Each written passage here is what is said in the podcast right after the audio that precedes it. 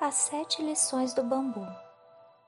Depois de uma grande tempestade, o menino que estava passando férias na casa do seu avô o chamou para a varanda e falou: Vovô, corre aqui. Me explica como essa figueira, árvore frondosa e imensa, que precisava de quatro homens para balançar seu tronco, se quebrou, caiu com o vento e com a chuva. Este bambu é tão fraco e continua de pé? Filho, o bambu permanece em pé porque teve a humildade de se curvar na hora da tempestade. A figueira quis enfrentar o vento. O bambu nos ensina sete coisas. Se você tiver a grandeza e a humildade dele, vai experimentar o triunfo da paz em seu coração. A primeira lição que o bambu nos ensina, e a mais importante, é a humildade diante dos problemas, das dificuldades. Eu não me curvo diante do problema e da dificuldade, mas diante daquele, o único, o princípio da paz, aquele que me chama, que é o Senhor.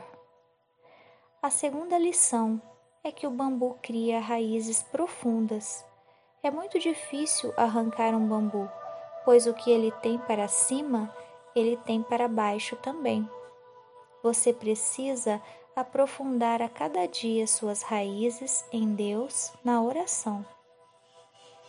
A terceira lição: Você já viu um pé de bambu sozinho? Apenas quando é novo, mas antes de crescer, ele permite que nasçam outros a seu lado como no cooperativismo. Sabe que vai precisar deles. Eles estão sempre grudados uns nos outros, tanto que de longe parecem com uma árvore. As árvores tentamos arrancar um bambu lá de dentro, cortamos e não conseguimos. Os animais mais frágeis vivem em bandos, para que, desse modo, se livrem também dos predadores. A quarta lição que o bambu nos ensina é não criar galhos.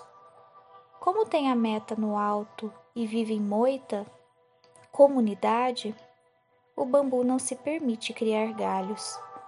Nós perdemos muito tempo na vida tentando proteger nossos galhos, coisas insignificantes que damos um valor inestimável. Para ganhar, é preciso perder tudo aquilo que nos impede de subirmos suavemente. A quinta lição é que o bambu é cheio de nós e não de eus. Como ele é oco, sabe que se crescesse sem nós seria muito fraco.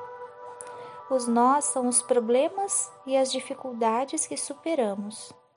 Os nós são as pessoas que nos ajudam aqueles que estão próximos e acabam sendo força nos momentos difíceis. Não devemos pedir a Deus que nos afaste dos problemas e dos sofrimentos. Eles são nossos melhores professores, se soubermos aprender com eles. A sexta lição é que o bambu é oco, vazio de si mesmo. Enquanto não nos esvaziarmos de tudo aquilo que nos preenche, que rouba nosso tempo, que tira nossa paz, não seremos felizes.